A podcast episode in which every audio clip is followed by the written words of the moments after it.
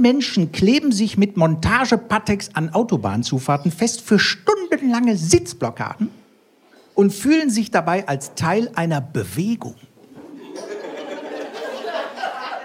Zuletzt haben die Klimaprotestanten in Deutschland ihr Tätigkeitsspektrum erweitert.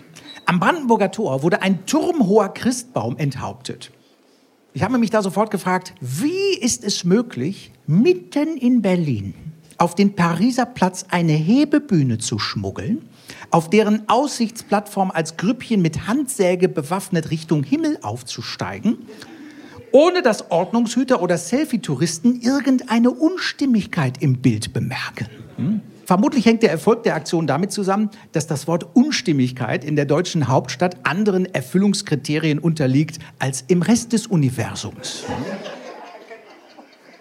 Der Zeitung Die Welt habe ich folgende Aussagen entnommen einer Sprecherin der Berliner Polizei. Ich zitiere.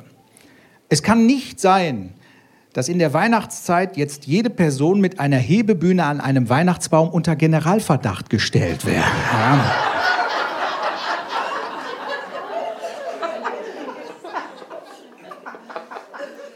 Anlässlich solcher Maßgaben möchte man der Polizei in Berlin doch gerne mal bei ihrer Ermittlungsarbeit über die Schulter blicken. Nein? Ein Sondereinsatzkommando stürmt im Wedding eine Wohnung. Auf dem Teppich liegt die frisch erlegte Leiche einer Frau.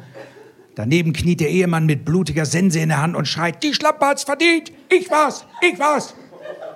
Und anschließend erklärt die Berliner Einsatzleitung, Leute, jetzt bloß keine voreiligen Schlüsse ziehen. Wir dürfen niemanden unter Generalverdacht stellen. Ja. Meine Eltern hatten 25 Jahre lang ihren ersten Farbfernseher. Das war so ein riesen Holzklotz von Nordmende. Ich habe den als Kind mal gewogen, der war viereinhalb Tonnen schwer. Da wäre mein Vater gar nicht auf die Idee gekommen, einen neuen zu kaufen. Der tut es doch noch, sagt der Vater immer, der tut's noch. Erst nach 25 Jahren hat das Ding seinen Geist aufgegeben. Da ist mein Vater mit Kaufbeleg und Fernseher zum Fachhändler gefahren und hat gesagt, äh, ich glaube, Garantie ist nicht mehr drauf, aber da geht doch noch was mit Kulanz.